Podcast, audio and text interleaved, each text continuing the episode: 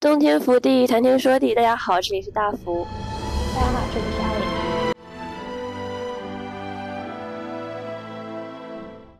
就是主要是刘诗诗现在真的有一种大哥的女人的感觉。传说中吐血最绝的男主角就是陈毅。但是女主呢？女主是个什么呢？我会觉得，就这是我对原著存在的疑问吧。然后放到电视剧里，我不知道会不会给女主一个嗯好的解答。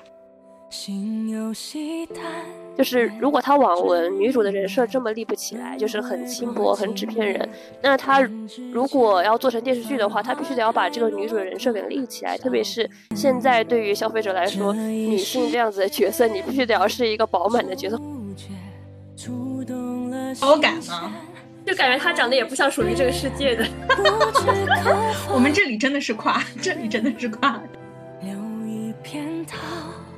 但九路飞香它有一个坏毛病，它甚至会突然给你来一个大转弯，你知道吗？适合中国人的精神高潮。适合中国宝宝听。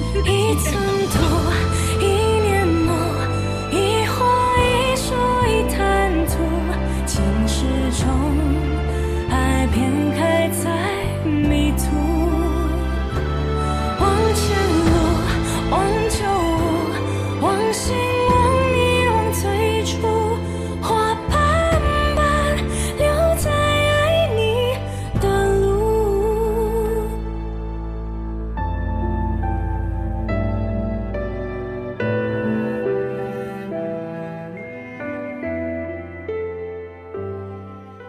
大大大福今天是带病上班，希望大家对 多多支持。没有，希望大家能够适应一下大福的气泡音。现在也还不算气泡音，就是快要断气了的声音吧。好，然后我们这一期呢，就做一期比较轻松的主题。我们想当年开始这个播客做的第一期，就是盘点一些姐弟恋嘛。当时觉得姐弟恋会是个风潮，后来发现这个风刮的也是不伦不类。实话讲，就是我觉得他这个风没有完全刮起来，所以我们这一期哎调转转头来说仙侠了，也不是吧？大概就是古偶和仙侠啊。基本上现在就算仙侠玄幻，也其实基本上是一个古偶的本子嘛，只是说在一个不一样的背景里面谈恋爱。包括前段时间长夜烬明刚谢幕，各家纷纷放出了自己的预告，然后我们就收集了一些古偶的预告片，今天准备看一看，然后我们来做一个小预测吧。然后我们发现，其实有些古偶真的预热很久了，哪怕说是你。没有看过预告，你都已经刷到过不少路透了。对，在这里就点名狐妖小红娘。不过我们这一期并不准备讲就狐妖小红娘，因为主要就是它拖太长时间了。不过拖太长时间，就像刚才阿林说到的，也主要是因为现在剧也挺难上的嘛。就是你能过审是其次，你能就是上来又是另外一回事儿了。对，有这么多呢，我就稍微稍微做了一些分类，大概就是从。要说是从虐到不虐吗？还是说从这个比较正剧到古装清醒剧这个样子？所以就是你想看一些就虐一点的，你就是从前。往后听，如果说你就想看一些玄幻轻喜剧啊、古装轻喜剧啊，你就从后往前听。我们第一部想先讲的就是《仙剑六》，因为主要是我们以之前也提过《仙剑六》嘛，然后也提过《仙剑》这一系列。虽然我们后面没有做下来，但是就是另外会做下来的，会做下来。只要我不死，就会一直做；只要一直做，就永远呃永远会有做到《仙剑》那一天。对，然后《仙剑六》的话，主要就是。它也是一个，就也有一个最近很怎么说呢，比较精彩一点，就是《仙剑五》和《仙剑六》，哎，它两个一起杀青了。但是《仙剑五》的话，它好像没有出啥就过多的内容，所以我们在这里就以后吧，以后再看再审判它。但是《仙剑六》的话是出了一个杀青特辑，然后《仙剑六》的话主要就是它是虞书欣和徐凯，对，虞书欣和徐凯演的。遇到我们家秦，算你倒霉。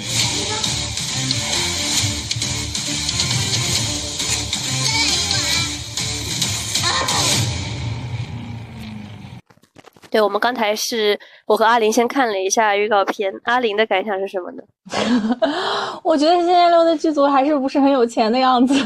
当然，它是杀青特辑嘛，就是特效什么的都没加上。但是从路透看的这个衣服的质感，可能有一点点一般。嗯，我我个人是这么觉得。但是《仙剑六》的话，怎么说呢？它名头在这里，肯定是会追的吧。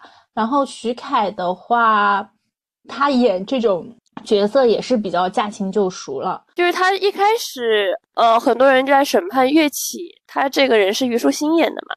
因为，嗯，嗯虞书欣她就很嗲嘛，然后当时预告片《杀青特辑》里面也有很多她的那种声音啊，或者就很很多她那种嘟着嘴嘴的那种说话的场景啊，其实就可能有的人就不是很喜欢这样子的样子。但说实话，她这个角色其实跟岳启还挺贴的，因为岳启他本身就是一个那种失忆了还是什么，反正他又是什么都不知道。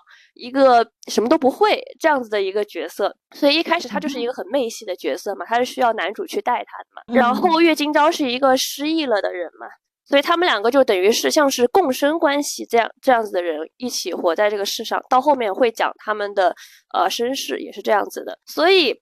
我其实挺好奇的，是到时候要怎么定义岳金钊和岳启这两个人的感情，或者说他们俩的关系是怎么样的？因为当时原作也有人说他们两个是爱情，但是也有人说他们俩就是兄妹。这样子的感觉，就是这个这方面的争吵其实也挺多的，所以我就很好奇，这个电视剧最后到底要怎么拍去定义这个？因为说实话，就是他们俩的爱情就在我这里是不吃香，就我磕不动岳启和岳金钊，因为我就是磕不动那种养成系或者这种妹妹和哥哥那种情感的感觉。你会喜欢磕这种吗？我觉得，呃，我放弃磕养成系，纯粹是因为我我养我来我来不及养成了，所以。所以很难代入啊，可能 可能是我不太爱磕，就是男性更强的那一方吧，就是很明显的这种男性更强那一方，哎，我反而能磕女性养成，就是就是姐弟恋里里面的女性养养成男性那样子的。我反而能磕得动，但是我磕不太动，就这种。但是这里比较有趣，就是能让我玩下去。当时游戏剧情的是岳金钊，他是一个很爱吐槽的人。就是岳起当时不是说他失忆了，然后他又又在那里很嗲的声音说这说那嘛，然后岳金钊就一直在旁边吐槽，他不是一味的那种很男性视角的那种男的那种感觉，所以你就会觉得还好。所以我就很期待说，如果徐凯能演出来这种。比较会毒舌，然后比较会吐槽、担当吐槽役的这样子的角色的话，那其实这部剧能比较有趣。以及其实这个当时当年这个剧情最大的亮点，我觉得是骆昭言，就是万鹏演的这个角色。因为骆昭言和骆埋明他其实是一对就是双胞胎兄妹，当时是。但是呃，埋明的话，他是因为家族把他就是等于是让他。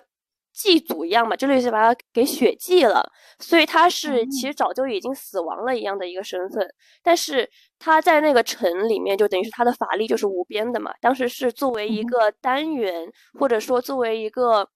游戏里面的站点那样子的地图存在的嘛，然后乐昭言的话，她当时就是女扮男装嘛，所以她一直是一开始开头一直是女扮男装的一个形象，就是万鹏饰演的这个人。可以女扮男装，有点男性气质那样子比较英挺的五官嘛，万鹏其实是可以有那种感觉的嘛，但是就是怎么说，感觉他的身材不够说适合乐 昭言这样子，对，就是你要你要。对他万万鹏有点太瘦了，他上镜给人的感觉。对，但是他其实剧的路透有一有有一期是他们发发现狗仔嘛，嗯，然后虞书欣就悄悄的跟万鹏讲，然后万鹏一个眼神刀过来，那个路透你有看过吗？哦，我看过，对，我就觉得他的他的脸其实是特别符合洛昭言的，所以我还挺期待，相对来说挺期待他演的。贤青和洛昭言是一对 CP 嘛，当年我最磕的这这对 CP，因为贤青是妖嘛，然后洛昭言又是一个就是背负很多身世的女扮男装的这样子的一个角色，反正他们两个 CP 其实很好磕。就有很多反差感带来的，但是贤青饰演他这个角色的这个人，可能是我不太满意他的脸。OK，感觉他不能符合很正的帅哥那种感觉，就五官也不能妖里妖气的是吗？稍微有点妖，因为他其实有点流里流气那种感觉。因为当时他知道洛昭言是女性之后，就第一次撞破洛昭言是穿着女装的时候，然后他直接给他送上了一朵花，然后反正就是很流里流气的那种感觉，但是又很好喝他们那一 对。不过我自己在翻嗯《仙剑六》的这个游戏的简介的时候，我觉得《仙剑六》的游戏简介仿佛是在画一张很大的图。就画一张很大的饼，就是在讲一些就是很玄幻的事情嘛，就是因为它这个世界观是，嗯，对，是很重要的一点。但仿佛在电视剧里也应该削弱了这个世界观。而且《仙剑六》其实你看得出来，好像说这几个角色看着都还是蛮有身世或者蛮有秘密的。从游戏的角色来看，但好像。电视剧有一点扁平化，因为说实话，就是《仙剑六》当时为什么能作为剧情最好？因为《仙剑六》当时是这样子，有点褒贬不一，是因为它的建模之类特别差，以及它游戏战斗系统打法特别差，被骂得很惨。但为什么还能每次有人玩了之后去赞《仙剑六》这个作品呢？是因为它的剧情写的真的很好，而且它有点像是，呃，唯独是去好好的描写了，就好好的还原了，就是圆满了。《仙剑》这个作品一整个外部的世界观到底是什么样子？就是通过《仙剑六》去圆满了这个作品的，就是世界观或者说它的舞台吧，可以这么说。然后《仙剑六》的剧情还有的就是他们每一对就。可以当说 CP 吧之类的，每一对他们每个人的感情是完全不同的。比较正统的 CP 就像是我刚才说的那个贤清和洛昭言嘛。但是类似于岳今朝和岳绮，他们就是一个你很难去定义他们的感情，可以说他们是共生或者共鸣关系吧，但很难定义的这样子的一对角色。这个是跟他们的身世有关的，到时候电视剧可能后面会说吧。然后还有就是明秀和他师傅。其实是对明秀后面有跟其他人在一起，但是明秀和他师傅的感情当时也是有各种定义的，就是他对他师傅到底是不是爱情，以及这种情感其实对于现在来说是不太能允许的那么大的年龄差嘛。然后他其实也是一种养成吧，这么一看的话，对他对他师傅的感情，以及他后续去接受别人感情或者怎么样子的，其实这个也是一个当初就是。玩家们讨论很多的一个点吧，所以其实这个作品以当当年的剧情来说是特别好的，就是像你刚才说的，这个电视剧后面能怎么去好好的还原这个作品的剧情呢？其实是我最好奇的吧，但是不是抱很大的希望。嗯，我们最先说的两个股抬上来的是最近真的蛮火的《一念关山》和。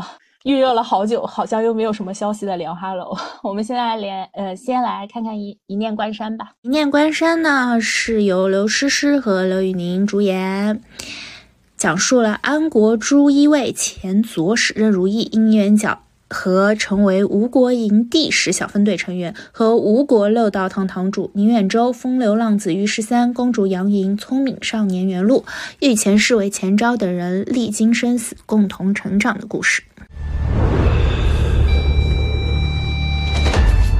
来者何人？我乃朱一卫昔日左使人心。圣上北寿蒙尘，需要有一个人把他救回来。带我上路，帮我查出谋害娘娘的凶手。我可以帮你杀很多很多的人。说实话。刘宇宁和刘诗诗的 CP 感真的不强，就是主要是刘诗诗现在真的有一种大哥的女人的感觉。刘宇宁看起来不大哥吗？刘宇宁看起来不太大哥，主要是呃，我也不知道怎么说，但是刘诗诗的确是很适合和这种就是一一身红衣这样的感觉。可能是轩辕剑太深入我心了吧？我觉得刘诗诗的配音有点不贴脸，配音有点太……这点也是我想说的。对，中气有点足，然后刘诗诗看起来声音可能会再尖细一些吧。这也是刚才我提到的，就是轩辕剑太深入人心了，感觉就是当时就是你感觉刘诗诗的配音就应该是轩辕剑那种感觉的，就是稍微有一些古灵精怪或者怎么的。或者尖细一些的，对对，嗯，还还有一个点就是，我觉得他其实想做成冒险，就是组团冒险的这样一个公路片。我在瞎说什么？嗯，因为他哪怕在这么点短的时间里面，他给了男主角四个手下。每个人都有单独的亮相和台词嘛，所以说是他肯定这里是要做一个团队吵吵闹闹，可或者可能不吵吵闹闹去的一个样子。而且这四个人出场真太像四大名捕了吧，就感觉，而且有点好笑，什么阿修罗，对不起，人家是酷帅了，好不好？OK OK，我觉得他这个就是很像那种呃六扇门和不知道和锦衣卫的那种，就是联合办案，感觉是这样的一个设定。对，呃，我觉得这一部应该也会比较好看，主要是看他做主角团主角团做的有没有趣了，因为你可以看得出来。这一部的话，感情戏应该没有那么多，CP 应该没有那么多吧？还是有他，但是就是因为 CP 感不强，所以容易让人忽略。就是你看着，就是刘宇宁从背后背后抱那个刘诗诗的时候，总感觉就是哪里不舒服，让我有点蚂蚁在身上爬的感觉。对，嗯，现在刘诗诗就是给人一种红衣侠女的感觉，不知道能跟谁在一起哈。嗯，然后中间有一段就是我现在有了你。然后还有了这帮兄弟，我就突然觉得不够酷，我不知道为什么，就是可能是要往正剧的方向去做吗？对，所以我把它排在前面嘛。是这样的，我觉得一般人看完这部片子，第一个反应是为什么是刘宇宁来来演这个男主？因为说实话，刘宇宁的意思就是这个晋升之路也的确是有点快。但是如果你看他这个导演，你就知道了，他的导演，对他其中一个导演是那个。终极笔记的导演，说实话，我知道这部剧是因为刘宇宁他们的那几个 CP。刘宇宁其实当时也自己说了，因为之前有人问刘宇宁在在直播的时候问他，就是为什么他去设计演艺圈了，他也说就是一开始他可能只是做这些就是剧中的歌之类的。对对，然后呢，就是像这种导演的话，就会就突然觉得啊，有个角色好像挺适合你啊，你来演一下。就他等于是是跟导演的这种关系好，而且的确就是山东东北大哥，就是那一片的大哥，他可能就是会与人相处，然后就是一来二去的，再加上你可能给人的印象就是好，他就会想继续用你。呃，一念关山现在出来说是有四十集，肯定是要往正剧大剧。方面去做，然后他给自己的定义的类型也是古装动作嘛。刚才这个打戏你觉得还行吗？我觉得最近这些年头的打戏里面算不错了。但是我对于就是主角把剑就是划过，噼里啪啦转了几下快动作了以后，就一个定格在身上的这样，就一个镜头定格在在他摆一个姿势的这种打戏，总是有些抗拒。但是现在剪出来的预告片的话，至少都得是这样子的，所以你就不知道后续。嗯，正片出来会是什么样子？因为预告片都是一个噼里啪啦，在必须得要给主角一个亮相正脸嘛，这算是一种剪辑方式了。你对这部剧期待吗？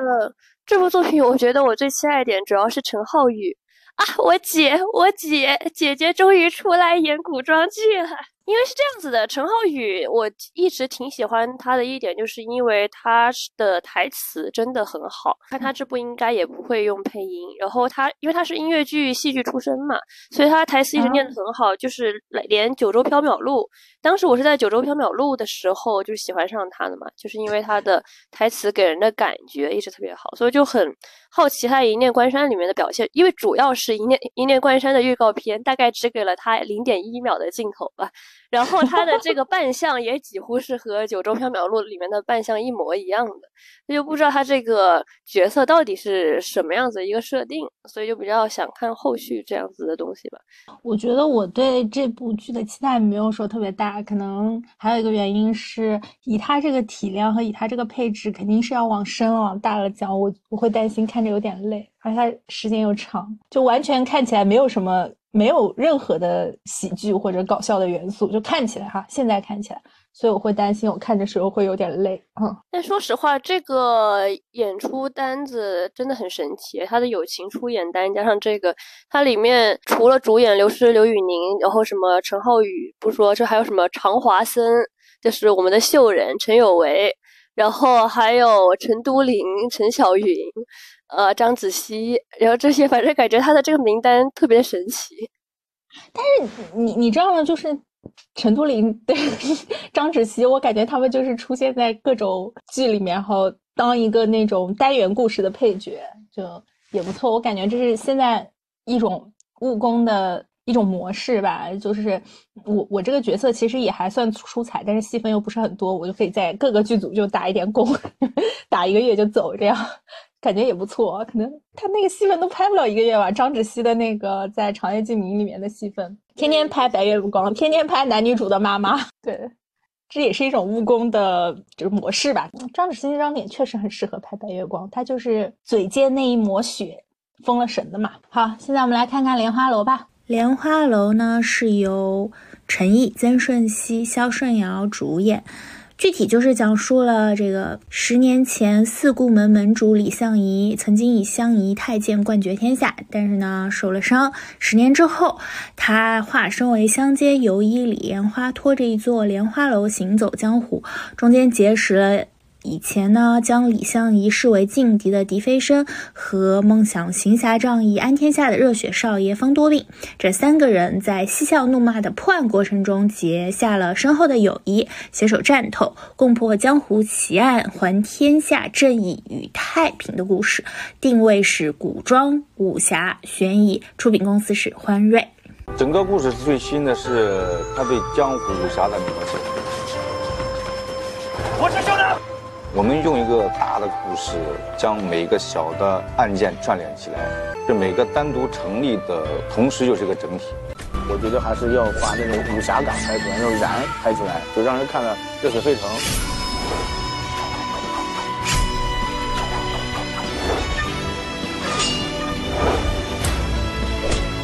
这部剧是李莲花与这个江湖的一场漫长的告别。关于一个不在江湖的人如何影响江湖的故事。我们刚才才说完张芷溪吐血很绝，然后马上就跳到一个传说中吐血最绝的男主角，就是陈毅。然后我们刚才才说过，陈都灵和张芷溪就是在各个剧组打打工。你看，陈都灵又来莲花楼打工，对，就是有一些承上启下在。就是他这一部到底能算是 BL 单单美还是双男主呢？因为原著的话，它其实是跟这个剧情差不多，但是原著的话，的确就是。这两个男性嘛，就是这两个男主嘛，双男主这样子的一个故事，就等于是他们共同去闯江湖这样子，然后探索。那你觉得他们俩有 CP 感吗？对，这这不是重点，我我们是先说这个剧情架构到底是什么样子的。对他们等于是就是一起去闯江湖，然后一起去找寻这个隐藏十年的江湖秘密，或者说解开一。一个个悬案这样子的感觉嘛，所以其实一开始很多人当时看这部剧的时候，第一个反应是啊，单改抬上来了这样子的剧情。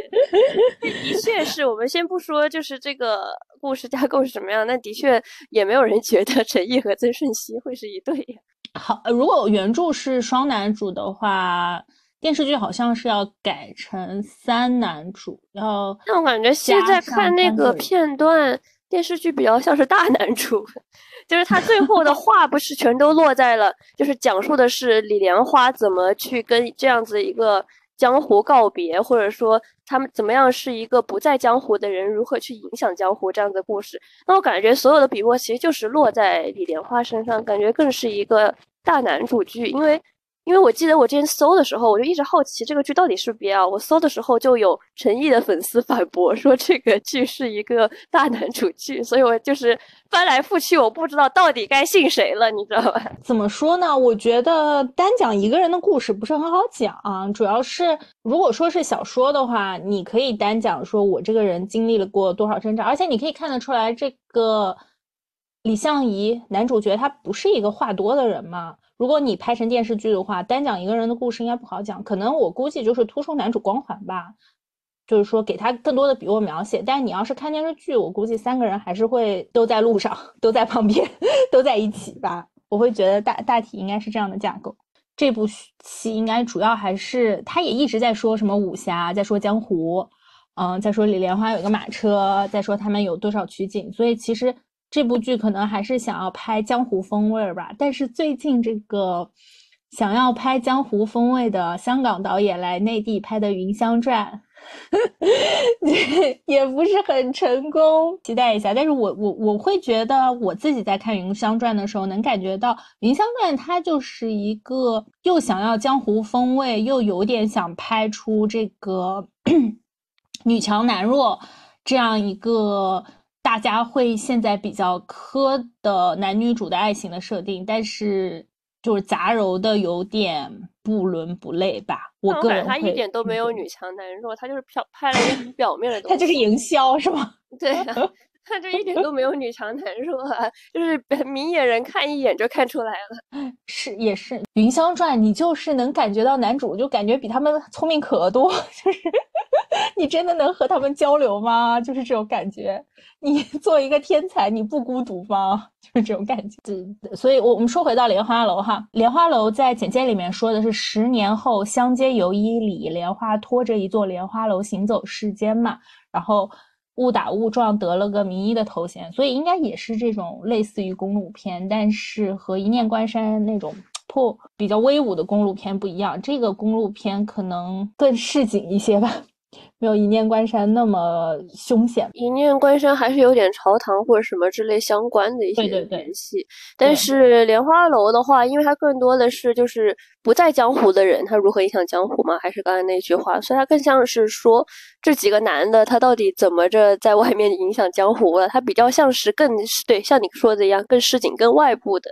但是看刚才的杀青特辑的话，其实我还挺期待，就是陈毅。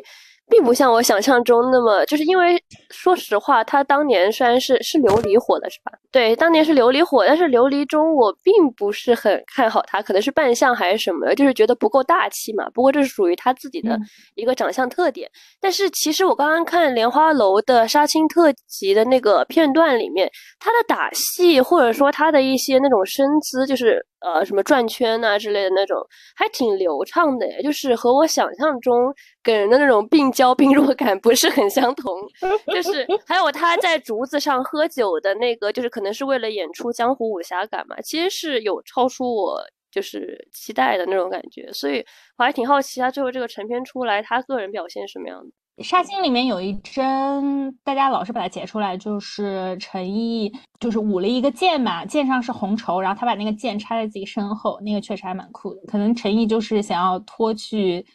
吐血的标签吧，以及陈毅在这部戏里面感觉还是挺少年的。对我感觉他在这部剧里面就是有一点稍微还还是有点病弱，但是又带着那种历经江湖的一些事情出来，然后又有一些武侠武艺在身上这样子的感觉，所以就感觉是更有故事感。他反而他自己的这份这份那种病弱感，给他自己增添了一种就是历尽沧桑的故事感。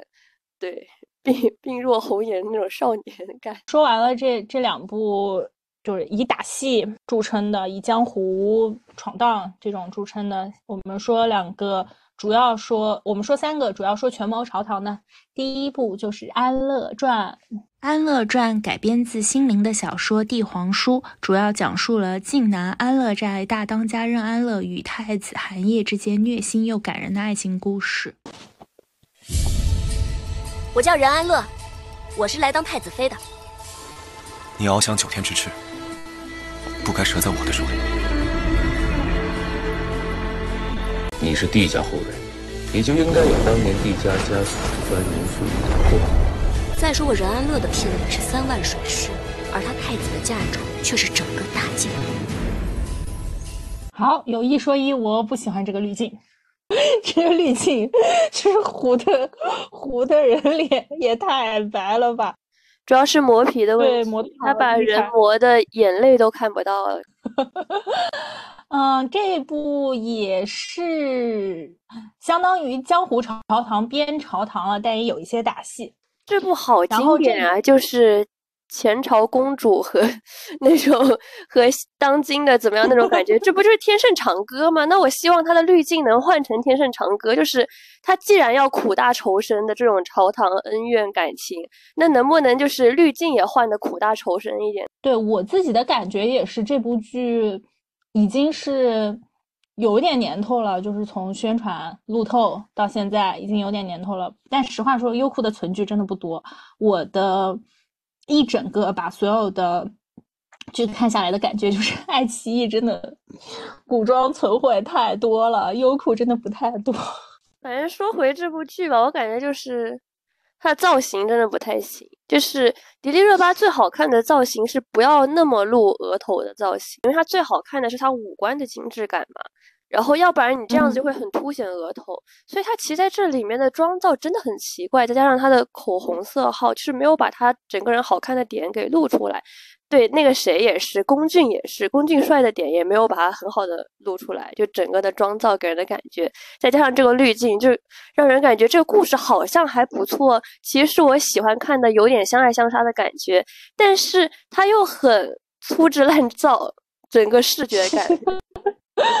对，就是有点有点行活。我甚至在看这部电视剧的时候，我在想，是不是演员到了一定的热度，你就必须要接这种大热剧。然后大热剧的话，你就所有的东西都按最稳妥的方式走。就是在当然也是因为有些年头了嘛，有一段时间大家就很迷恋那种嗯磨皮滤镜，说这个剧情就按我们那种就是。模式的什么国仇家恨、朝堂和带点江湖和武功的武打戏的方向走，啊，又搞一点虐恋，所以我就感觉这就是一个很行活的一个剧，没什么亮点，就是它的每一。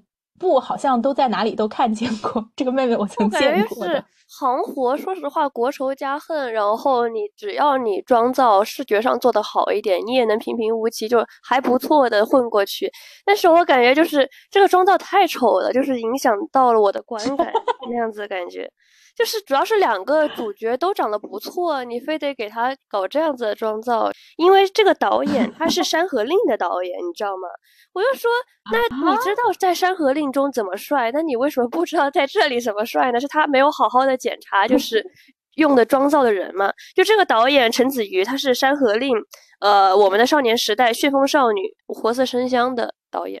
不过《活色生香》的整个的滤镜和妆造也很灾难，就是。确实，活色生香是什么？是什么？对，是什么古早黑历史呀？活色生香那时候就特别像于于正剧，不是吗？好，我们看看下一部《宁安如梦》，改编自石静的小说《昆宁》，讲述了江雪宁历经坎坷当上皇后，却遭遇宫变，被逼自杀，重生后立志揭开当年真相，改写人生结局的故事，由白鹿和张凌赫主演。照阿玲的概括呢，就是女主上辈子已经成功当上了皇后，但是没有当多久就被逼自杀了。这辈子就想说，那我就安分点，不当皇后了。但是呢，一不小心就和上辈子逼她、间接逼她自杀的男主谈恋爱的故事。是你想要做这世上最尊贵的女人，只要先生给得起。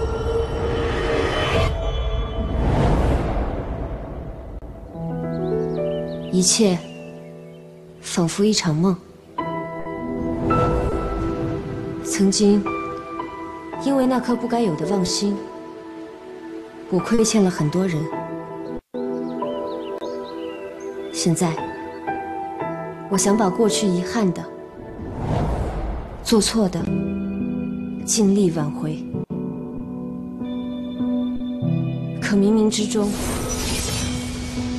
总有一双无形的手，将一切拨回原位。《宁安如梦》可以说是从开拍到主演的，就是这个，就是真呃真的上场到路透到各种，就已经一直都非常火热。首先，我还是觉得《宁安如梦》这个原著，我有几句话要讲，因为我看了原著，我。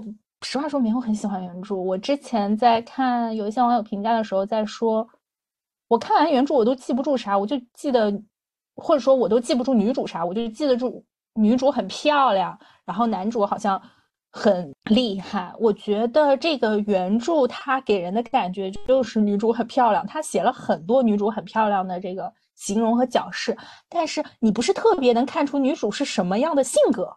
就是你知道这个女主可能前世有个小目标，就是我要做做天下最尊贵的女人，但是就是当皇后嘛。但然后为此她退了亲，她就是反正是要进宫当皇后，最后就也也也也也就没有落个好下场。这是篇重生文嘛，就仍然你是觉得就你不理解，就是女主为什么要当皇后，就是。整部小说给女主的叙事，或者说给她的人物角色性格，没有说是让我特别能够理解女主为什么要当皇后，或者她整个人的人物故事，反而是男主就这个太师谢威嘛，就给了很多角色描写，又会这个又会那个，然后又搞江堂江湖，又搞朝堂。呃，然后又杀伐果决，但是又很爱女主，后面就是对女主很好嘛，可能前世就爱上女主之类的，就你会觉得男主的塑造反而会很好，甚至男配的塑造我都会觉得是一个鲜衣怒马的少年，是一个一身清正的直臣。但是女主呢？女主是个什么呢？我会觉得，就这是我对原著存在的疑问吧。然后放到电视剧里，我不知道会不会给女主一个，嗯。嗯，好的解答。那你当时刚刚才看了这个电视剧的预告，你有什么整体的感觉？我整体的感觉也是，就是从这个预告从前往后都是女主在说做这个故事的叙述者，但是我仍然有一种我不知道女主想干什么的感觉。你知道像什么吗？我觉得这个像乙女游戏，对，就它隐去了女主本身的性格的感觉，就反而是哎这一个一个一个给你介绍我的。哎，三任男朋友 这种感觉，对，所以说一个是就追他的就王府少年嘛，是那种少年期的；一个是清正的直臣。我其实很喜欢张遮这个设定啊，虽然他好像在剧里面不太出彩。然后还有这个太师谢威嘛，又会弹琴，完了以后天天穿个大氅，就是感觉反正很厉害，这样是那种老谋深算的太师。整个这三个人的刻画都是有鼻子有眼的，但我还是觉得电视剧里也没觉得女主很厉害。呃，然后有两个值得注意的点，一个点是很多如果你刷到就是路透或者预告都会讲，女主自刎的时候手上拿的那柄剑是男主给她嘛，就说那时候男主给她那柄剑是想要女主保护自己的，但没有想到她用来自刎了，所以男主那个心碎绝望啊，那个女主自刎那个我都不知道刷了多少遍了。就是天天在我面前划划拉脖子，哎，但是这个这种片段很好磕哎，说实话，说实话这种点这种片段是蛮好磕的。还有一个值得注意的点是，女主角好像是给了公主一个很大的帮助。其实我为什么说像女呃乙女游戏，这里面的公主也喜欢她，公主喜欢女扮男装的女主角，甚至我自己的感觉，在小说后面，公主也没有 就是说放弃，就是还是很爱她。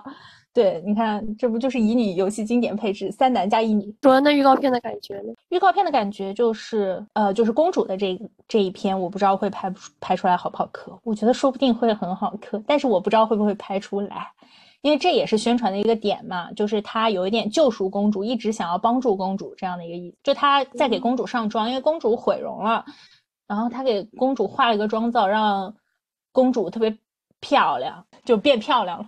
刘些宁她的演技怎么样？这个的确还是有待考察。不过，但是《宁安如梦》就是刚才的那个预告片看起来，其实我觉得有点担忧的是，男女主用这个原声，他们这个台词功底让人有点 担忧，就是有点忽好忽坏，你知道吗？就是刚刚白鹿她的原用原声台词其实值得嘉奖的嘛，但是她刚才的这个原声台词让人感觉就是。每次你觉得好像还不错，但是他的这个气息又让你觉得突然不行了。就是他每次收回去的那个气息会让人觉得怪怪的，所以在他讲述这个故事的时候，总会让你就有点打破你去继续听这个故事的连贯性。这是刚才我对这个预告片 最大的这个印象。但是说实话，就是。呃，这个导演的确是会拍的，就整个剧，就整个预告片的视觉效果，还有刚才的运镜，全部是比上一个我们看的预告片好的。那的确是不一样。那主要是这个导造也不错，对，妆造也不错。主要是这个导演朱瑞斌，他是 TVB 出身的，他是一个已经拍了很长时间的呃导演。你可以去看一下，我们查一下他这个导演拍过的剧，我记得是有很多。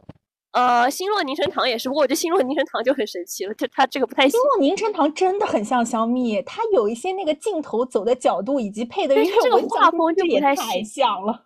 但主要是朱瑞斌他这个人有点像是他每隔一段时间他就会刷新他自己的就是对于视觉的把控感，因为他这个人是从什么？我从什么时候开始知道这个导演呢？就是他是长江一号的导演之一。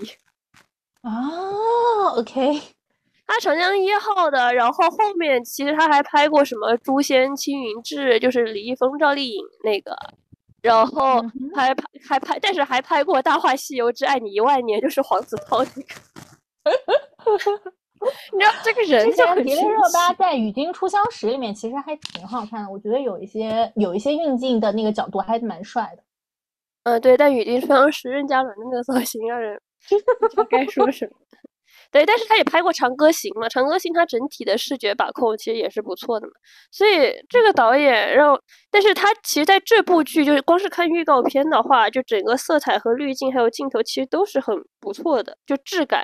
也是跟我们刚才看的预告片相比，其实是最上乘的了。我我感觉啊，对对。然后这部剧的话，整体肯定还是要往，我不知道，我现在就是没有办法确定这部剧的抓点抓在哪里。就像《长月烬明》出来的问题，那《长月烬明》它最大的争议的点。其实说白了，是一个网文改成电视剧水土不服的问题。就是说，你在网文里面，你看男主角为你杀尽天下，或者说他是个变态什么，你就觉得还还蛮刺激。但你看到电视剧里他是真的在杀人，你就会觉得不太行嘛。所以要要把它改好，改好了以后，后面很多剧情就不对了。那么《宁安如梦》现在的问题就是，它说白了还是一个晋江网文。他没有什么大的利益，没有什么大的朝堂斗争。就女主角上辈子也赢了呀，她就是想当皇后，她也当上了，她就是会错了意，所以自刎了嘛。就女主角在这一部里面也没有说是太大的挫折或者有太大的野心。我之前也说了嘛，她这辈子又连皇后都不想当了，所以你就觉得，嗯，我不知道他这部剧最后落点会落在哪里，因为你真的不能单纯做成一个乙女游戏啊。所以说，这是我比较担心的问题。对，其实我觉得不一定要落点，但是他光看预告片的话，他其实很想就是加重女主和男主这样子互相有一些针对的感觉，然后所以他把整个的重点其实全部放在他们两个身上了。光是看预告片的话，所以其实那一一点做好的话，我都觉得能会不错。但是刚才你说长月烬明的那一点，我觉得有一点问题，就是在于，呃，如果你是网文，就是你放在地下这样的东西来看的话，就无论你写这个剧情怎么样，就是可能违背道德都无所谓。但是如果你把它就是放到表面上，就是正派的这种频道去放的话。对于现在的社会舆论来说，可能就不是太好了，可能就是这样子。但是《宁安如梦》可能就像是你刚才说的一样，就是如果他网文女主的人设这么立不起来，就是很轻薄、很纸片人，那他。如果要做成电视剧的话，他必须得要把这个女主的人设给立起来。特别是现在对于消费者来说，女性这样子的角色，你必须得要是一个饱满的角色，或者说必须得要是一个大女主的角色。要不然，你如果真的也像是像你说的这种，就是昆凌这个小说里面那么纸片的话，那可能并不会讨喜，或者也会引来争议吧。对，嗯，前一段呃有有一段女主和男主就前期比较发展比较考科的内容，是因为。女主她不是相当于带着上一次世的记忆重生嘛？她知道男主赢了嘛？她觉得男主要杀了她，所以她就是很害怕男主。所以我记得前期就是女主一直特别害怕男主，就看不见男主，然后就是就是假装看不到，然后男主做坏事什么就我也没看到什么什么。这个东西我不知道拍出来会不会好磕了。我是感觉这一段还是比较有张力，但是你要说就相当于类似的这种桥段。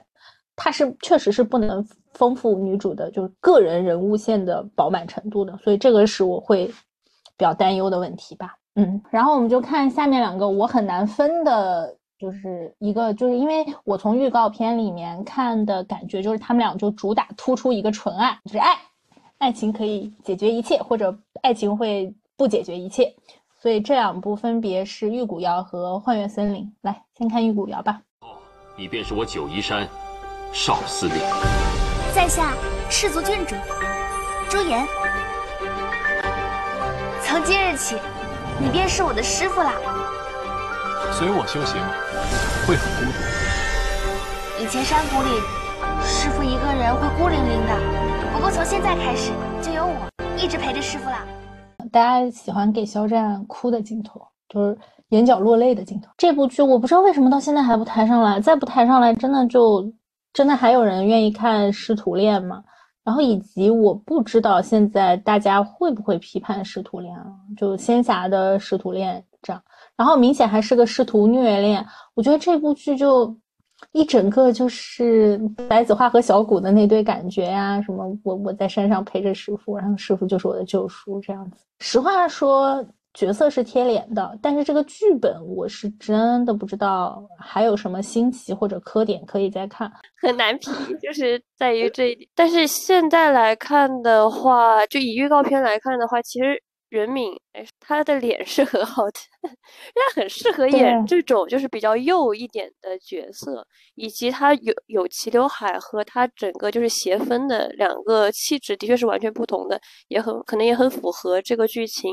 前后的这种不一致感，人设跟公主有点像，就是又单纯又有一点自己的坚定在，啊，单纯到后面有点苦大仇深，其实她很适合演这种角色。对，因为她的脸确实让人感觉还挺可怜的，不知道能不能这么说。以后的山盟总是如梦，思念难作假，留在心底太招架，最期待的拯救，像当初的怀旧，可太多春秋会不能相拥。还没到开满花，却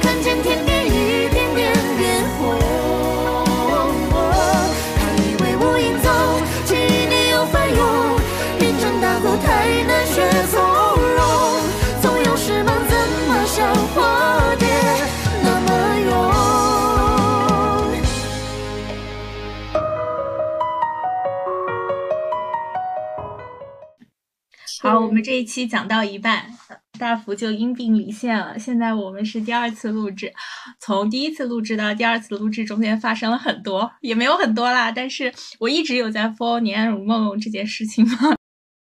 开始就是在我们就是这一周里面，本来《年安如梦》是说突然说今天要上了，因为而且特别搞笑的是张凌赫的微博，张凌赫的微博本来是说的是。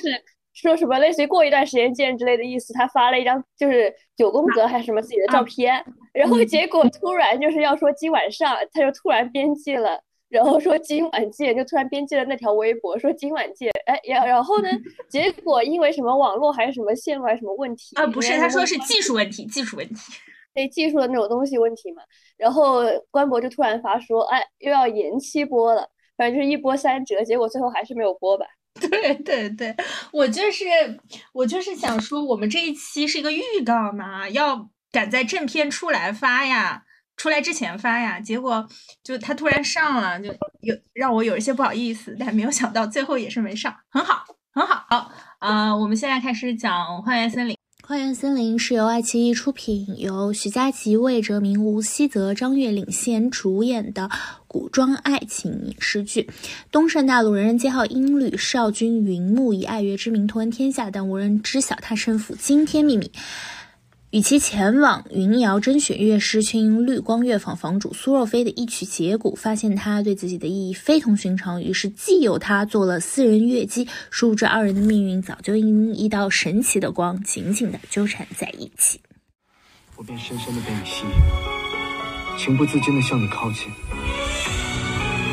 你忘了，我可是你的小耳朵，我们是一体的，不可分开。吧，花园森林大福有什么感觉？哦，一开始我觉得还神挺神奇的，因为许佳琪然后去演，这算是玄幻古古装吗？我都不知道该如何定义这个剧。就当我看到它的预告了之后，玄幻仙侠。实话说，玄幻森林、幻月森林的预告，它露出的剧情真的不是特别多，所以切入点，我我真的。就我看第一遍的时候，我真的以为《幻月森林》是开了一个绿光绿光森林的玄幻版，因为他们也要去看光，然后他们又说什么啊，我们就是因为看了这个光，我们的命运就发生了奇奇妙的转变。我想说，还有这种思路，把现代剧拍成玄幻剧也可。但我觉得特别神奇的就是女主的设定是喜欢音乐，我感觉就你很少能看到就是玄幻剧，然后特别强调女主的那个什么爱好是音乐。对，就是感觉它是一个很现代剧的内核，因为女主有职业，她是个乐师。嗯、哦，男女主都喜欢音乐。少君于木以爱乐之名通闻天下，但无人知晓他身负惊天秘密。其前往云瑶甄选乐师，却因绿光乐坊坊主许若飞，就是许佳琪饰演的这个，嗯、他呃的一曲，哎，对不起，我就是文化程度不是很好，这个是是什么鼓？是节鼓吗？对不起，我也不知道，绕回来了。好，我们现在当场来查这个是什么鼓。然后，然后那个什么，阿林给一下这个这个鼓的百度百科解释，就是叫节骨，是叫节骨，我国古代的一种两面蒙皮、腰部细小的鼓，相传来源于节祖。嗯，因为你看这个预告片，你也发现它里面给了很多乐器，就这种特写，就一下子带过的这样子的镜头嘛，就感觉他其实挺想讲关于音乐相关的，但是说实话，就是那些乐器。不知道是镜头滤镜的问题呢，还是什么，就感觉乐器的质感质感也一般，对，质感一般。我感觉他就是没有很花大价钱去请那种就是专门的这种贵的古琴来，或者说就请那种音乐老师来的感觉。许佳琪在《如意芳菲》里面和王宽搭还挺有趣的，因为王宽在里面演的是那种桀骜不驯小少爷嘛，然后许许佳琪演的是。呃，比较可呃比较温婉可人的女主的姐姐，然后她就相当于要捞女主，然后帮女主善后啊什么的，所以有一段非呃甜蜜的镜头是就相当于说是王宽演的角色吴白吧，说啊他他的姐姐能能是什么好人？呃。就是无理取闹，然后许佳琪从那里跑过来和王宽看待，哇，这个这这个这个名场面就一直会被刷到，感觉好神奇。因为他们那个剧里面，就《如意芳菲》这个剧里面的设定，首先许佳琪她也是 S N H 四八一期生嘛，嗯，然后呃，当时那个剧的女主是鞠婧祎嘛，感觉她们演姐妹好适合，而且许佳琪的脸，她她的脸就很有那种姐姐气的感觉。然后许佳琪其实也演了《云溪传》，就他们确实还挺打包的。嗯、对，反正《幻月森林》它让我想到的是一种类型文，就是美食文。为什么会想到美食文呢？啊、我知道，容我细细讲来。美食文就是就这种设定一般放在美食文里，因为美食文它会设定成。经常会经常设定成女主角就是很会做饭嘛，但是就厨子这件事情，就你顶破天了，你也不可能说我是一个王爷，然后或者说我是一个皇子，我能参与九龙夺地，对吧？厨子你顶破天了，也就是做一个御厨。所以说他为了让女主角更中心化，或者主角更中心化，他就会设定这个国家都特别爱吃美食。你做了一个饭，就是这个世界都要为之倾覆这样子。然后经常还会设定，比如说有个白头发老爷爷，然后他其实是什么是。隐呃暗世界之主，然后他就是就是爱吃美食，就为了吃这一口，可可是不行了。然后吃了女主这一口，就马上就嗯要把女主作为他的传人，对他亲眼有加。这样他就是呃这这么说是可以的吗？在某种程度上夸大某一个东西或者某一项技能对这个世界的作用。幻园森林很明显，它就是音乐向的这种文章，就。音乐向的技能文嘛，我不知道怎么说，就是他会说好，在这个世界里，大家都很喜欢音律，就像在美食文里，这个世界大家都很喜欢美食一样，就是他就会给你展现这个世界，大家是真的就是，如果你弹琴弹得好，你就是贼厉害。就像美食文里面，如果你做饭做得好，那你就是天下共主这种感觉。对，主要是他这种架空世界的设定就很好去搞这种类型。对对对，嗯，哎，但是我觉得他在预告里面还想做的一个是科普项，就各种乐器，但我也不是很不是很确定这个玩意能不能科普出来。主要是他的这个乐器看起来不太像是就真的是那种古琴拿过来的那样子的感觉，所以他如果真想以那种看起来 不是特别好质感的这种琴去做科普项呢，就是对于这个不是抱很大的希望。它叫幻乐嘛，它可能又乐又幻，就是说它炫幻的不仅仅是这个背景和设定，它可能也炫幻了一些乐器，谁知道？最科普的是他自己制造的科幻乐器，是吗？可能是的，可能是的。好，我们纯爱的就讲到这儿。说下一步，我分类的是，我把它分在冒险除妖里面，分别是无忧渡和虎鹤妖师录。好，我们现在先看一下无忧渡。无忧渡是由林玉芬担任总导演，任嘉伦、宋祖儿领衔主演的惊悚志怪爱情类电影。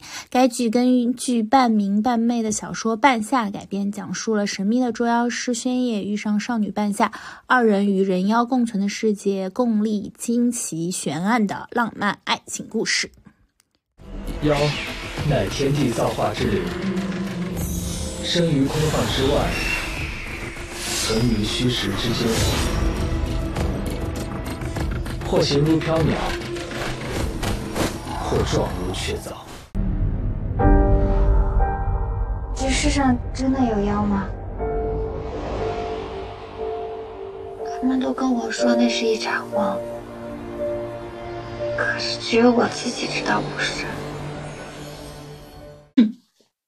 如果说这部剧最大的矛盾冲突点还是。就人妖相恋，嗯，妖就没有好的嘛？然后人就是要除妖吗？我就会觉得，我是会觉得有一点点无聊在。是因为我对于母题到底新不新这个东西可能没太大要求，但是我觉得它的视觉效果做做的真的不错。它有点它的那种画面感，还有它那种红色的配色，感觉真的挺阴阳师的，就是拍的很好的，就感觉真的花了价钱。有一点。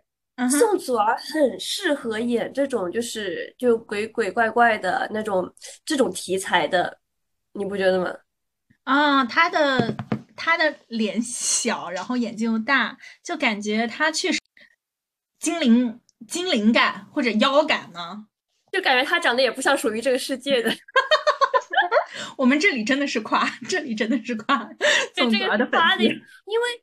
是这样子的，就是他这个又让我想到了《九州缥缈录》。完了，陈浩宇和那个我们下一期讲《九州缥缈录》，因为说实话，虽然《九州缥缈录》分很低，而且被骂的很惨，但是因为首先我不是原著党，所以原著和这个怎么样关我屁事。所以 如果单看这个剧的话，真的拍的挺不错的。主要是可能因为也舍得花钱了嘛，当时那一部就整个视觉效果做的也很好。然后当时主演真的很认真，就是他们是投了大。心血在里面，甚至刘昊然还和江南一起看嘛第一集。对，而且宋祖儿当时在里面演的这个角色也是一个，就是不是人普通人类的这样的角色嘛，所以她其实很适合演这种，就是像是一个传说故事一般这样子的故事。啊，对对对，总觉得他就看起来还挺单纯、善良又直率，但其实背后有一些惊天的秘密。觉 对。也适合成长，因为就像是他一开始在这个预告片里面也是有点那种懵懵懂懂的，就是人和妖到底怎样，很疑惑这些命题的时候，他的那种神情，因为他就很适合那种懵懂的感觉。然后到后续可能他有一些成长的发展，就是看他之后的一些就演技了。对，而且我不知道为什么到呃宋祖儿好像越来越漂亮，她在哦，她真的越来越漂亮，她在。呃，九州缥缈录的时候，感觉还没有，我不知道是没有找到适合自己的妆造，还是怎么样，还是九州缥缈录整个的滤镜或者就灰灰灰灰灰黑的灰黑。但是我挺喜欢他那种灰黄灰黄的，适合。我觉得他是适合这个题材的，但是他会衬的人没有那么好看。但这部戏里面确实他拍拍出来的有那种唐风，嗯。但是任嘉伦的头套，国超的头套。我就发现还有一个点，就是国超最近演古装剧，为什么造型越来越奇怪？我觉得大多是出在头套这个上面，就不能再还原一次当年那个《锦衣之下》，对，就不能。我感觉《锦衣之下》的整个造型是最符合他的，因为他就是那种头发如果很高的这种头套，就古装头套，总会觉得他整个人很奇怪，就不适合他的脸型，就会很厚重。就在这里面，这个头套也有点怪怪的。但是我觉得国超就是在这部剧观看预告啊，观看预告，他的台词整个是有进步的。吧。但是对，但是其实我很挺想看故事。对，但是冒险这种东西，你可以解锁一个一个副本，这样的话，它而且它副本一般过得比较快嘛。冒险类的话，呃，玄幻剧过的副本要快，可能两三集就一个副本，所以这种东西的话还是会很有惊喜的，而且可能又带一点探案奇幻的元素。对，对，而且说到它这个视觉效果或者怎么样，就整体效果的话，的确要提到这个导演林玉芬，他挺牛的，就是《步步惊心》的导演。他是《步步惊心》《花千骨》《微微一笑很倾城》《三生三世十里桃花》《醉玲珑陈希元》导演，哇，报菜名了。哦，陈希元其实我还蛮喜欢的，虽然后来都没有怎么追出来。对，醉玲珑的话，其实确实那个造型 看人头疼，是真的头疼。早期了，对，那个造型觉得天哪，我的头皮发麻这样。好。下一步的话是我们存货真的非常多的张凌赫，《虎鹤雏虎 》呸，《虎鹤妖师录》。虎鹤妖师录。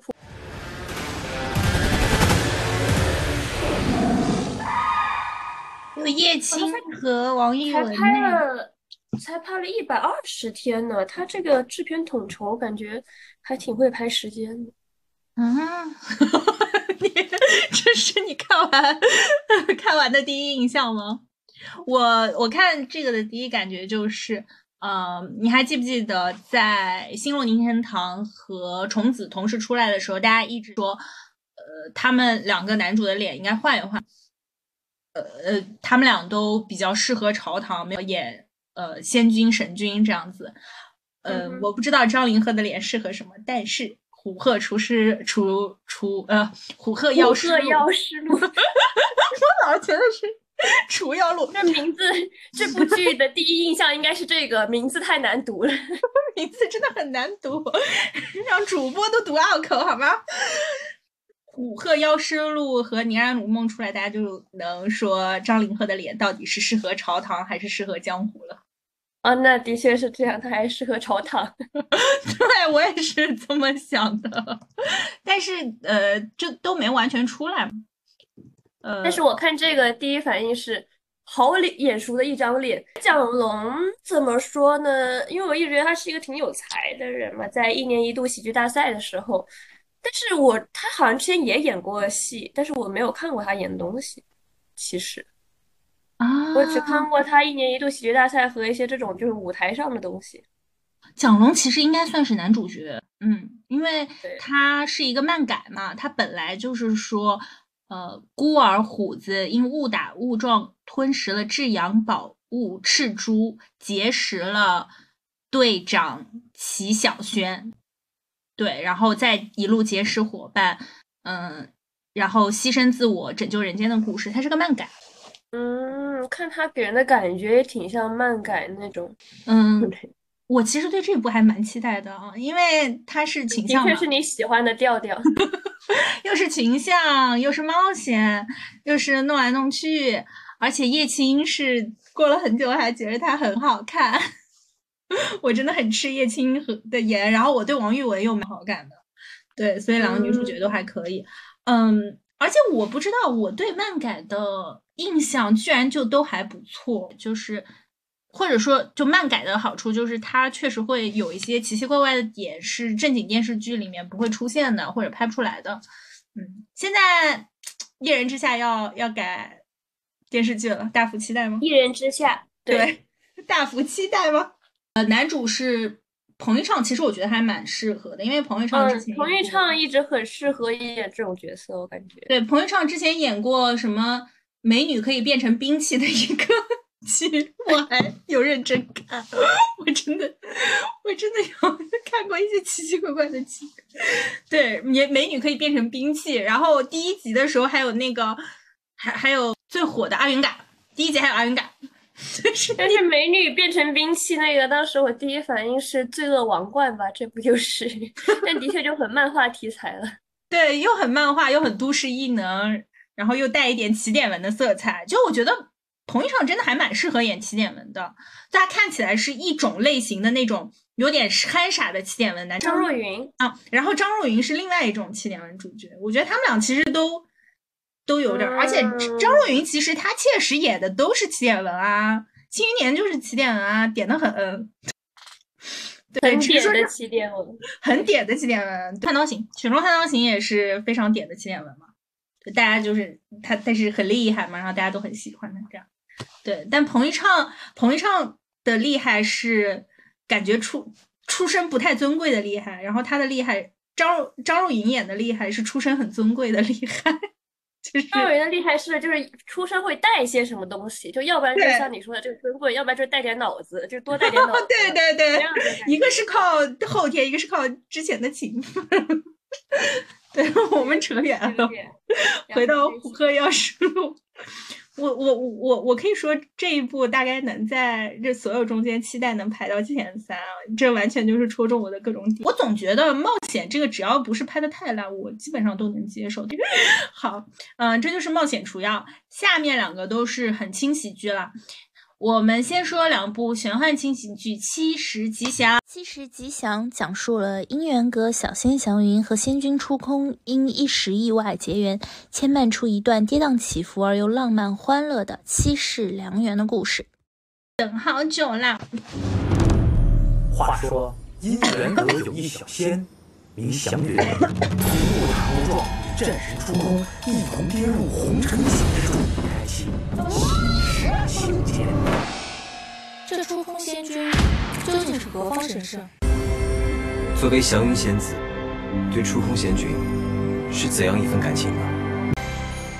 照这架势，姻缘阁又多一靠山女婿。上一个靠山女婿是苍兰诀是吗？七十吉祥，我真的觉得，嗯，我还我还蛮有有有话好说，因为他的原著我从一开始就追了。试一下。那那这个东西它就有点，的确，它跟它跟护心都是很点的，九路飞香是吗？就很九路飞香的小说。但九路飞香它有一个坏毛病，就是在护心以及它之前的剧中，你都能体现，就是说你不能安心看它这个剧之前，或者看它前半段之前，你也不能安心。他这个作者在给自己的剧当编剧的时候，他甚至会突然给你来一个大转弯，你知道吗？适合中国人的精神 纲常。好的，适合中国宝宝听听的精神纲常。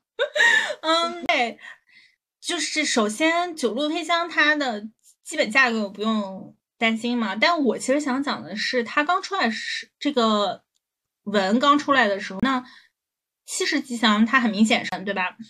而且是一个非常清晰的快穿文。它在出来的时候，当时其实是有一点快穿文大火的那么一段时间嘛，因为快穿文它就是压缩的情节，它就跟你看折子戏是一样的，就把高潮剪给你看，就简直就是五分钟说电影，它给你 剪在一起了，就就很开心呀，看着，呃，只要五分钟就能获得平时两小时的这种，嗯，所以我那时候看刚刚的，我说的确看刚刚的那个预告片里，就你说快穿文之后，嗯，因为我之前不知道这个剧情是什么样的嘛，你说完之后，我才发现的确就是刚才有很多不同的造型，它感觉就是不同类型，是说他们就是下等于下凡了之后，然后有不同的故事嘛，不同是是是是是，他说的是一时，他原作叫一时冲动七世不祥嘛，讲的就是他们在天上完了以后，呃，两个人一起下凡了。这么选吧，原文可能就是他们因为一些机缘巧合，两个人一起下凡，要一起历劫，然后立了七世，是这样子的，所以会有七个副本，再加上天庭一个大大故事背景这样子，然后本呃也不怎么虐，也很轻松，也很明快。当时快穿文特别火的时候，这本书我为什么记得最清楚呢？其实并不是因为它是九路飞香，因为我看书不怎么看作者名。我记得最清楚是因为他在快穿文中间写的很克制，而且他一开始就想好了故事架构。这个故事架构很简单，就是说我们是神仙下凡去历劫，然后我们历完了以后上来嘛。但很多快穿文的问题是他写着写着，首先他如果阅读量越来越好，快穿文是一个很容易不结尾的文章文体，你就一试一试往下写，一试一试往下写，最后就把这个文章就写写烂了，写完了嘛。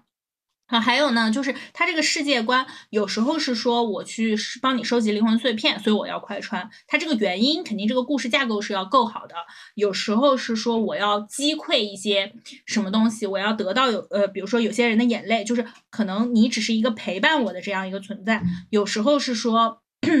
呃，这个就有点像那种妖界历险，我要得到有情人的眼泪这种，或者说是我要得到呃某个宝物，这样我在里面，甚至有一些涉及到空间法则，这个就就会特别复杂。但一时冲动，七时不祥，它就是一个特别简单的架构，就是说你就下去历劫吧，你历完劫上来就行，然后他们就下去历这七世的劫，然后有七个副本。所以说整个来说，这本书就算不在看在九路飞香的呃名头上，它也是。在看快穿文中，我当时就会觉得是很适合改编成为电视剧的一个小说。我觉得光看这个预告，就单看这个整体观感，它的确也是就是很简单呈现给你一道菜那种感觉。就是如果你喜欢杨超越，如果你喜欢或者你喜欢丁禹兮，或者你就是无聊的时候想去看一个很轻松的那种小菜那样子感觉，就很适合这个。你看他请来的那些客串。就知道了，杨丽、杨蒙恩呢？之 前就知道杨丽了，因为对杨丽自己在那个脱口秀大会上提过这个嘛，就是他和杨蒙恩他们去客串了一下，这样的意思。啊，对对对，他确实就是很新奇，然后我应该也会很。就是去看吧，我应该是真的还蛮期待的。我觉得它就是那种毫无负担，然后你吃饭的时候点开看的一部剧。但是杨超越在里面真的挺漂亮的。对，看完预告片之后，脑海里只留下了一句话：“夫人的聘礼，陆海空补上。”嗯，我，然后呢，和七十吉祥我放在一起说的剧是《花荣》。他只是一介凡人，平平无奇。哎，真的烦死了。到底要说多少次平平无奇？人家是三千年，人家哪平平无奇了？只有我们平平无奇，人家也不觉得自己平平无奇，好吗？三千年，三千年。我这段真的不会给你剪掉。没事，你不你留着，反正我很尊重三千年的脸。因为我是一个每次去 KTV 都必唱《恋爱告急》的人。恋爱告急，凤凰未知，愿与颜月一生相伴。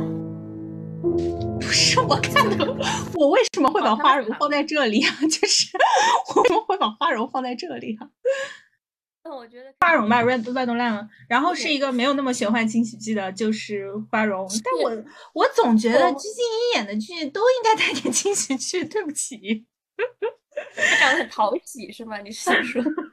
我是觉得他演的剧会比较偏轻松一些吧。我总觉得他演的剧，就鞠婧祎其实，呃，我不知道这个是在夸他还是在夸他。就是我其实对点点点开鞠婧祎的，一般来说怎么说呢？就鞠婧祎化着这个妆，然后她演的这个剧《云从云溪传》到呃《如意芳菲》到。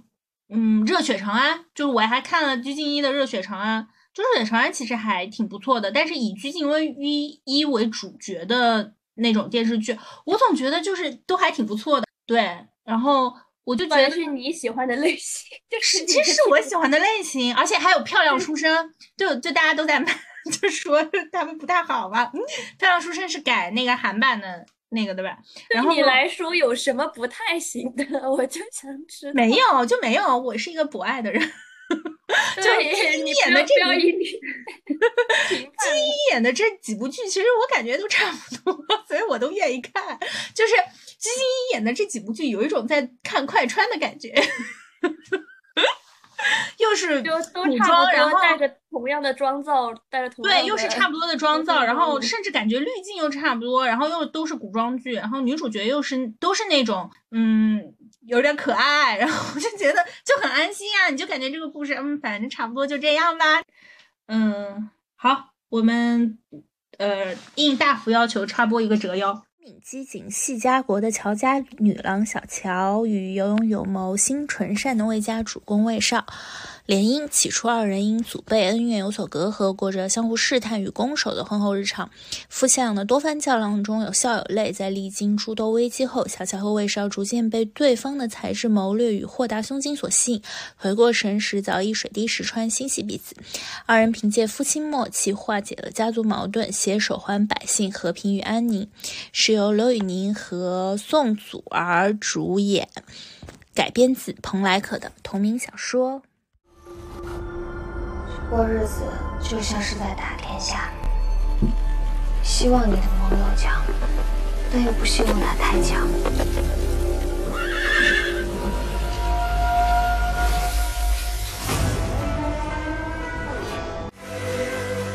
得选秦老师，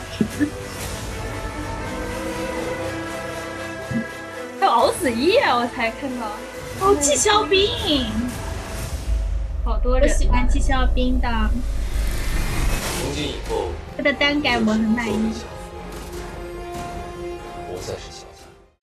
讲真，我觉得宋祖儿在《乔家的儿女》那部戏里面把哭戏练绝了。他现在哭真的很可怜呢，他看的哭真的好委屈啊！鼓掌，鼓掌，折腰。因为首先《折腰》的原著我是看过的，呃，他是蓬莱客的作品嘛。虽然我很少看，就是古装这一类，我也其实也不能算是很少看，就是不带任何玄幻色彩的古装，我看的挺多的。就是，但是蓬，所以蓬莱客的作品是我看的比较多的，就他的古装类型。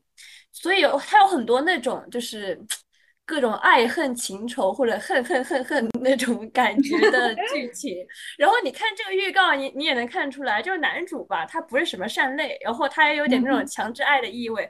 我就是说，就是我这个人比较喜欢这种古早味道的这种强制爱，就是男 主你要是就是特别善良啊，特别什么温润如玉，他就没有意思了，你知道吧？然后他就得像就是刘宇宁演的这个角色一样，他掐掐着女主的脖子，哇，这才是性。张力，你知道吧？特别是，哎，不得不说，刘宇宁和 宋祖儿这么一看，好像还挺配的。就特别是在我之前还没有觉得，但是到了刘宇宁掐着宋祖儿脖子那一段的时候，我突然觉得好像因为身高差吗？对，身高差以及他们整个人类型的差别。因为那个谁，刘宇宁他很长条嘛，然后但是。呃哦，我懂了，他们两个给人的感觉也很像《长歌行》当时就是刘宇宁火的那对 CP 的感觉。赵露思刘宇宁很适合可爱系的跟他搭，这么一看的话，就这样子的话，他们的给人的感觉就是就是权衡平衡比较对等，不知道为什么，就而且能演出来性张力，可能是刘宇宁在这里的角色和在《长歌行》的角色一样，就都是有点不太站好的，对。坏人，坏人，他很适合演坏人，可能长得不像好人。你在说什么？Hello，首先听你说，哎，男主就是要不好。对不起，我也我想好了，我们那个御赐小五座要拿一期安排上，真的是。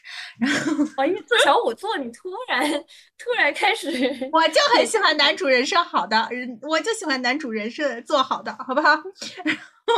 其次，但我很我很就是理解，就是你，呃，我我觉得在这种三国背景下，然后他这种色调啊什么的，都是那种沉郁的感觉，就他们有一种乱世之间的那么一点真情，就会觉得特别珍贵。哦，对了，这里的小乔不太算是三国里面的小乔，它是一个架空啊，就是嗯，就是是点再再再点一下这个，因为三国现在这样子的话题太敏感了，容易被容易被三国粉丝出警。对不起，我的意思就是就是三国质感的滤镜，就是历史证据的滤镜的这种色调，对对，对它比较有质感嘛，然后放了很多烽火狼烟这种感觉的东西，所以。呃，看起来就有一种那种乱世之间的一点温情的感觉，确实。而且整个色调里，我除了小乔，我都看不到其他的人是那种白衣服，或者说是那种青绿的感觉。嗯，其他人好像色调都很暗。嗯，他就非常突出，他就是给人一种，就是他是那种照亮男主的光的感觉。觉，嗯。是的，而且宋祖儿，说实话，就是我们刚刚也说到造型一致这个问题，我发现宋祖儿其实在不同剧的造型还挺不一样的。就是我第一次看她这种就那么重的头发，就厚厚实的这种呃发套放在她身上，但是很适合，就是以及她的这个眉眼的这个化妆特别的古典。那种感觉就像是有点唐朝的那那个味儿了哦，我对这些东西不太了解啊，我只是说我 给我的感受，就它有点那种唐朝的那一味儿，就是那种画中的女性那样子的感觉。要特别是它这个杀青特辑里面有一个那样子的亮相，拿着扇子还是什么伞之类的东西，哇，那个就很像那种皮影。希望说他能把就是他预告里的东西都拍出来吧。还有一个呃挺值得大家有在热议的是宣璐演射。嗯，大坏蛋 不是坏蛋，是坏人、恶人、恶女人。这样之后要被鼻子要被削掉，这个我也觉得还行。以前呃演过那种比较有计谋的女二，但不是那种大坏女二。但我们看看护心，大家喜欢杨蓉，喜欢的不得了。所以说，我觉得先先入的话，演一下这种大坏女二，其实是也是如果演好的话，角色会很出彩。剧情。对，然后折腰最后他这个海报，其实我也觉得拍特别好看，因为很多海报都都挺同类的吧。但是大家看百度百科上面，折腰的这个海报是，呃，男女主就很安稳的睡在这个就桌子旁边这样子的感觉。因为折腰本来就是乱世嘛，再加上这个海报，他们那种很安宁、很安、很安静的睡着的。就是属于两个人搭起的一方天地，这样子给人的感受吧。我觉得折腰是挺用心的这个剧组。嗯哼哼，嗯，这是腾讯的，我感觉腾讯应该呃会不编的比较好。我笑死了，主要有个别名叫烽火红秋，什么呀？什么枯燥名词？我 折腰的这个导演挺多的，三位导演，其中一个是拍《离人心上》的。然后还有一个是拍《赘婿》和那个人不彪悍枉少年的啊，人不彪悍枉少年。赘赘婿赘婿的整个团队都很知道怎么把握，就是当今你们想看什么，对他会很会把握观众节奏。好，我们再来看看我放在最后的两部古装轻喜剧《长风渡》和《田耕记》。那我就不知道了。嗯，顾九思那个臭名昭著的纨绔浪荡子。日出通的都俗气发尾穿套。嗯，嗯，他这个人粗鄙无礼。我是不是脑子有病啊？他才有病呢。那姿色平平、心机深的讨厌的黑莲花呀！刘如，你等着！我一起来。好起，起来，不起，起来，起来！我是软骨。长风渡我是很期待的，但是我其实是是看了一些长风渡的，嗯，就是然后呃，我不知道大福有没有看到，我给你呃，我跟你说一下为什么？没有为虽然我是书粉，但是我已经对于剧情忘得差不多了。啊，因为就是我给你读一下书粉的简介呢，嗯。柳玉如为了嫁给一个好夫婿，当了十五年的模范闺秀，却在订婚前夕被迫嫁给了名满扬州的纨绔顾九思。嫁了这么一个人，算是毁了这辈子。尤其是嫁过去以后，才知道这人也是被逼娶的。她柳玉如心如死灰，把自己关在房间里三天后，她悟了，嫁给这样的纨绔还当什么闺秀？于是成婚的第三天，这位出了名温婉的闺秀，抖着手。提着刀，用尽毕生勇气上了青楼，同烂醉如泥的顾九思起来。就后面还有别的哈，但是你从这一小段里，你可以看出来柳玉茹是什么样的人设。柳玉茹的人设是那种很温婉的，是被逼急了会咬人的兔子。一个名门闺秀，呃，怎么说呢？她是他是不会没有什么太大的脾气，是一个很温和、很温柔的人啊。但是如果你看《长风渡》这里面的。简介或者说你看长风渡的预告，你可以看得出来，在这里面宋轶的人设其实跟赘婿里面有点重了。嗯，也不能说虽然我也挺厉害吧，就是虽然我也挺温和或者温柔的，但我其实是一个有自己小脾气的人。所以这其实就完全，呃，和书里面的感觉不一样了。虽然只是一点小改动，因为这个简介后面再说，呃，直到玉九见顾九思，他才明白，一个好的男人会让你知道。你活着，你只是为了自己。就其实是这篇有一点双向治愈的感觉，就有一点说，对对对，柳玉如她其实是想相当于说，她是一个被封建女女教，或者说她是一个被呃三从四德女德这种东西呃教育了呃十五年的人，她当了十五年的模范闺秀，在呃模范的媳妇或者模范的夫人这样这条道路上。做到最好的人，但是顾九思让她明白了，她也可以做她自己，这才是这篇文的对于女主来说最出彩的部分。但在这里，你可以看到宋轶演的这个女主角已经仿佛是已经有自我自我意识了，他是一个不需要再成长的人。你可以看到他就是也是一个挺完满的人。可能这部剧看起来哈，从预告看起来，他描写的只是两个人相爱的过程，并。不一定有柳玉如成长的过程了，所以，我我我其实是能理解为什么书粉这么想。嗯嗯，的确是这样。你这么一说，我的确想起了陈柳玉如当时的就是人给人的感觉是什么样，因为她。好像还挺招书粉喜欢的，是因为他是一个那种沉稳的什么性格嘛，就不太算是就是电视剧里面典型的咋咋呼呼性格。但是因为典型的咋咋呼呼性格，如果是喜欢柳玉如在书中的形象的人，肯定不是很喜欢就是典型电视剧的这种类型。对对。而而在这个电视剧预告来看，他的确呈现成了很经典的这种形象，就不太能招人喜欢。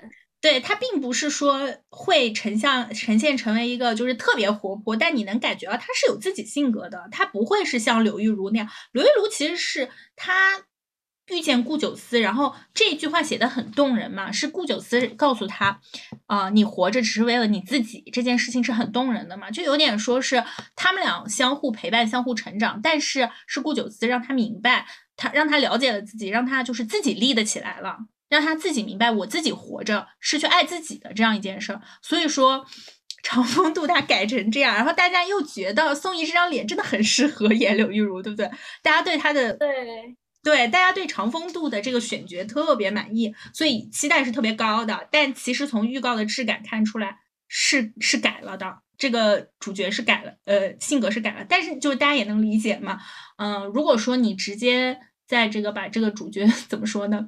把她塑造成裹小脚的女人，或者就这种感觉，受封建礼教迫害的一开始的这么样一个形象，首先大家未必会很喜欢。其次就是，嗯，柳玉如她一定是一个沉静的、不太说话的性格，因为她去去青楼，她是抖着手的嘛，她是说起来嘛，她不是说老娘今天就是要砸了你的 安乐窝，她不是这样的，她是说起来，她是说就是我们回家这样。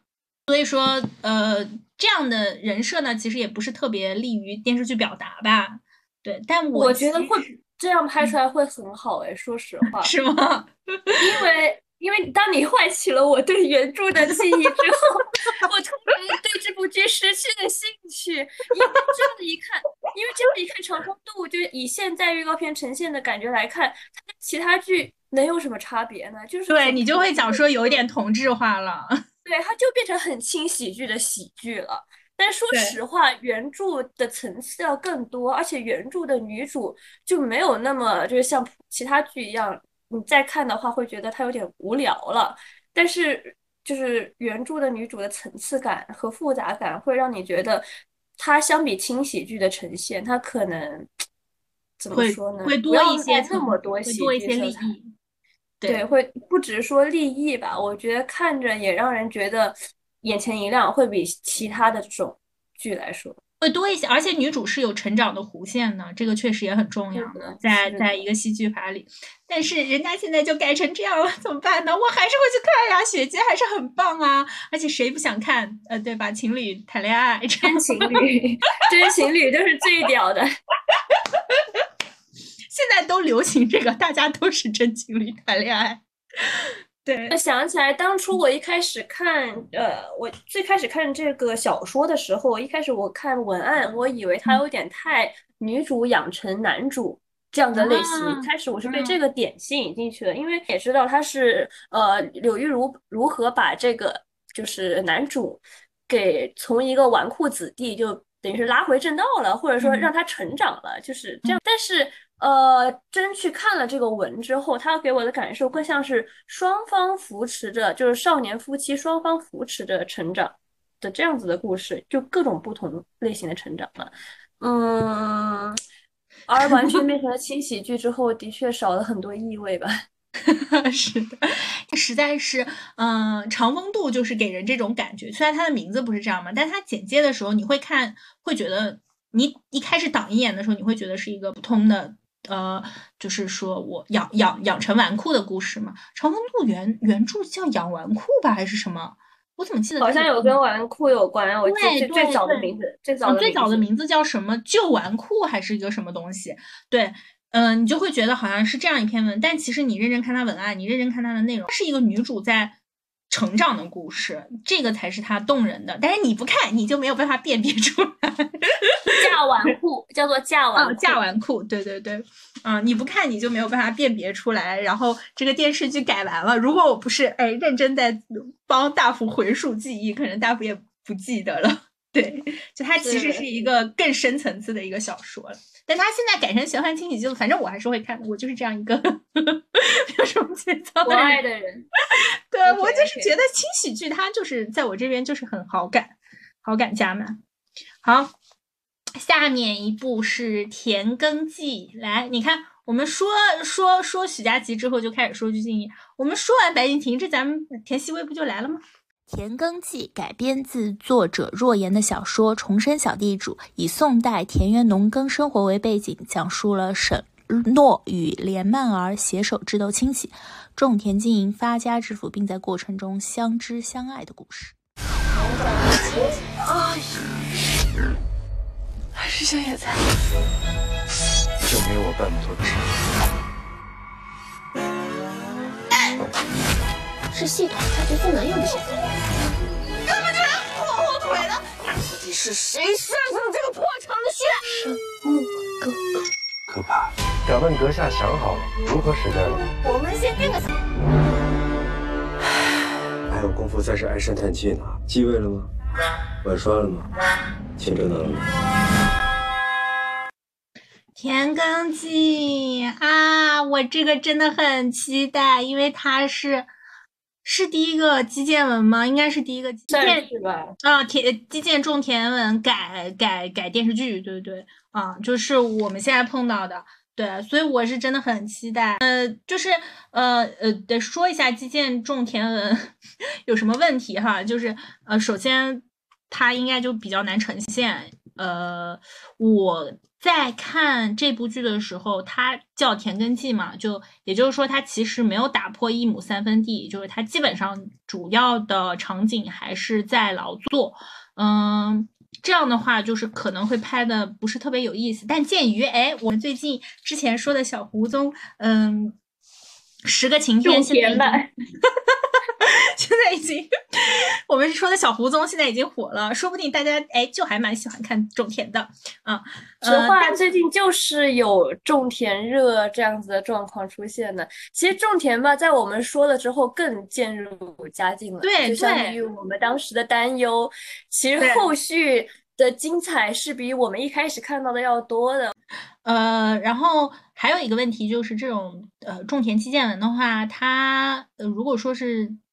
比较小的话，就是小范围的种田基建文的话，呃，一般就两个矛盾嘛，一个是解决落后的生产力，一个是解决一些就是只极品的亲戚，对乡里乡亲的极品亲戚。然后这两这两点在文中都有涉及，但是呃，怎么说呢？还有一个就是呃，还有一个关于在更细节的重点的东西比较少拍，然后呃比较难拍，这个是我第一个担忧。第二个担忧是。一般来说，这种种田文其实男主的存在感不是特别强，因为如果说男主他很厉害，对，因为如果男主他很厉害的话，就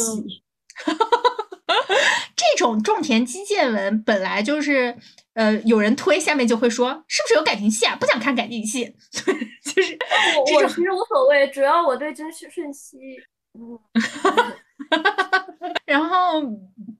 对，然后这种种田基建的，就是感情戏就不多，因为它主要就是讲我怎么发展我的商业帝国和我怎么发展我的农业帝国的嘛，就是这样的一个主线。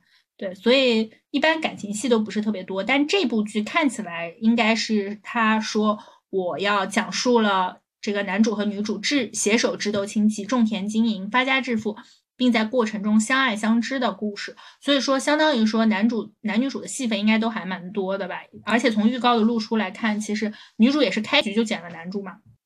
这样，嗯，所以说这个我不知道他会要要要怎么样去平衡这个把控，这是两点我比较担忧。但我真的很期待，我真的很想看，我真的就是我是基建文基建种田文的深度爱好者，真的是非常喜欢。你看我找不到可以看的，这不才去看克拉克森的农场和和十个晴天的嘛？就 就是如果能拍成剧的话，我应该会真的很。很很希望去看这个晴天里面的 CP 已经可以拍成剧了，好不好？直接去看双李，哇，磕死我了！李跟云、李浩，嗯嗯，他们确实有夫妻相，但就是怎么说呢？就是有呃这种类型里面有爱情的话，它就很有那种老夫老妻共同生活的时候的那种，就日常的拌嘴。就那样子的东西，它能把它拍出来拍好的话，它是能把爱情线拍好，就不是说多大的爱情起伏，多大的类似于我们之前讨论的很多那种苦大仇深的感情，爱情是什么这样的东西，就不是这种，而是日常中的老夫老妻感。如果这种能拍出来拍好的话，其实是不错的，就是共伴成长嘛。然后就是我觉得田曦薇真的很适合演轻喜剧，是 是是。它这主线任务上还是有区别，但总体来说，我是真的很期待。它也完全就是我的期待前三，超爱我。我感觉你在这这一集中，你说的最多的一句话就是“期待”和“不错”这两个字。可能就是对我来说，看玄幻剧什么的哈，就是不要虐，是从虐到不虐嘛，是从比较偏正剧向到。嗯，轻喜剧向这个排布的正剧向，我就有点害怕，害怕，不想在工作之余受到一些重创，这样子。嗯，轻喜剧像对我对我来说看那种是一种舒适。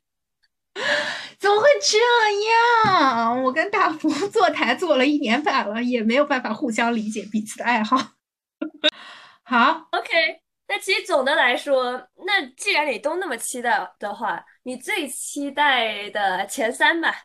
就是最期待前三，就是如果他们同一档期上了，你一定先去看的是什么？我期待的前三的话，我会觉得是，我觉得《长风渡》和《虎鹤妖师录》吧，应该是我最想看的。嗯，然后《宁安如梦》其实也会很想看，就并不是很爱。嗯，然后接下来的话应该是《田耕记》啊。嗯，和七十吉祥吧，嗯，基本上就这些。嗯，大幅拍拍，主要是刚才把折腰给插进来了，所以我折腰是因为是我插进来的。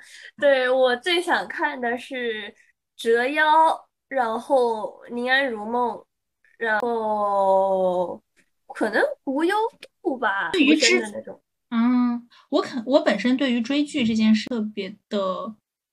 认真吗？或者说不是特别的急迫，就是哪怕是我蛮想看的剧，我也不会说是真的很想看。这样他也不一定就上了，我都会去看。所以说完全就是参考，主要还是看我当时说期待和就是你在那里说期待和不错，期待和不错的时候，你可能到时候都不会去看。如果你这是捧场，这是一个很捧场的人。但期待是期待啦，但是看嘛，等我有空吧，就是会有空的，等我排档期。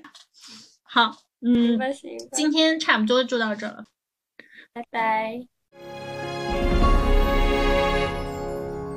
谁念这天地喧哗，算不到动入深沙。雨天空枕岁月久长，鬓如霜，痴痴念。宇宙洪荒，盼几个寒来暑往。我愿年岁将过往旧伤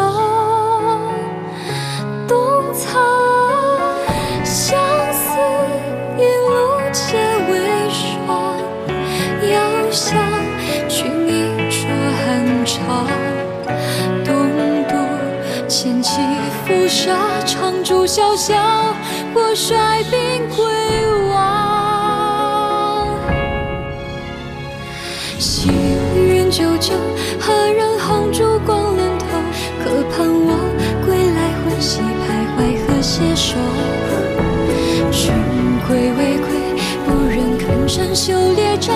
谁念过千字文章，秋收冬已葬。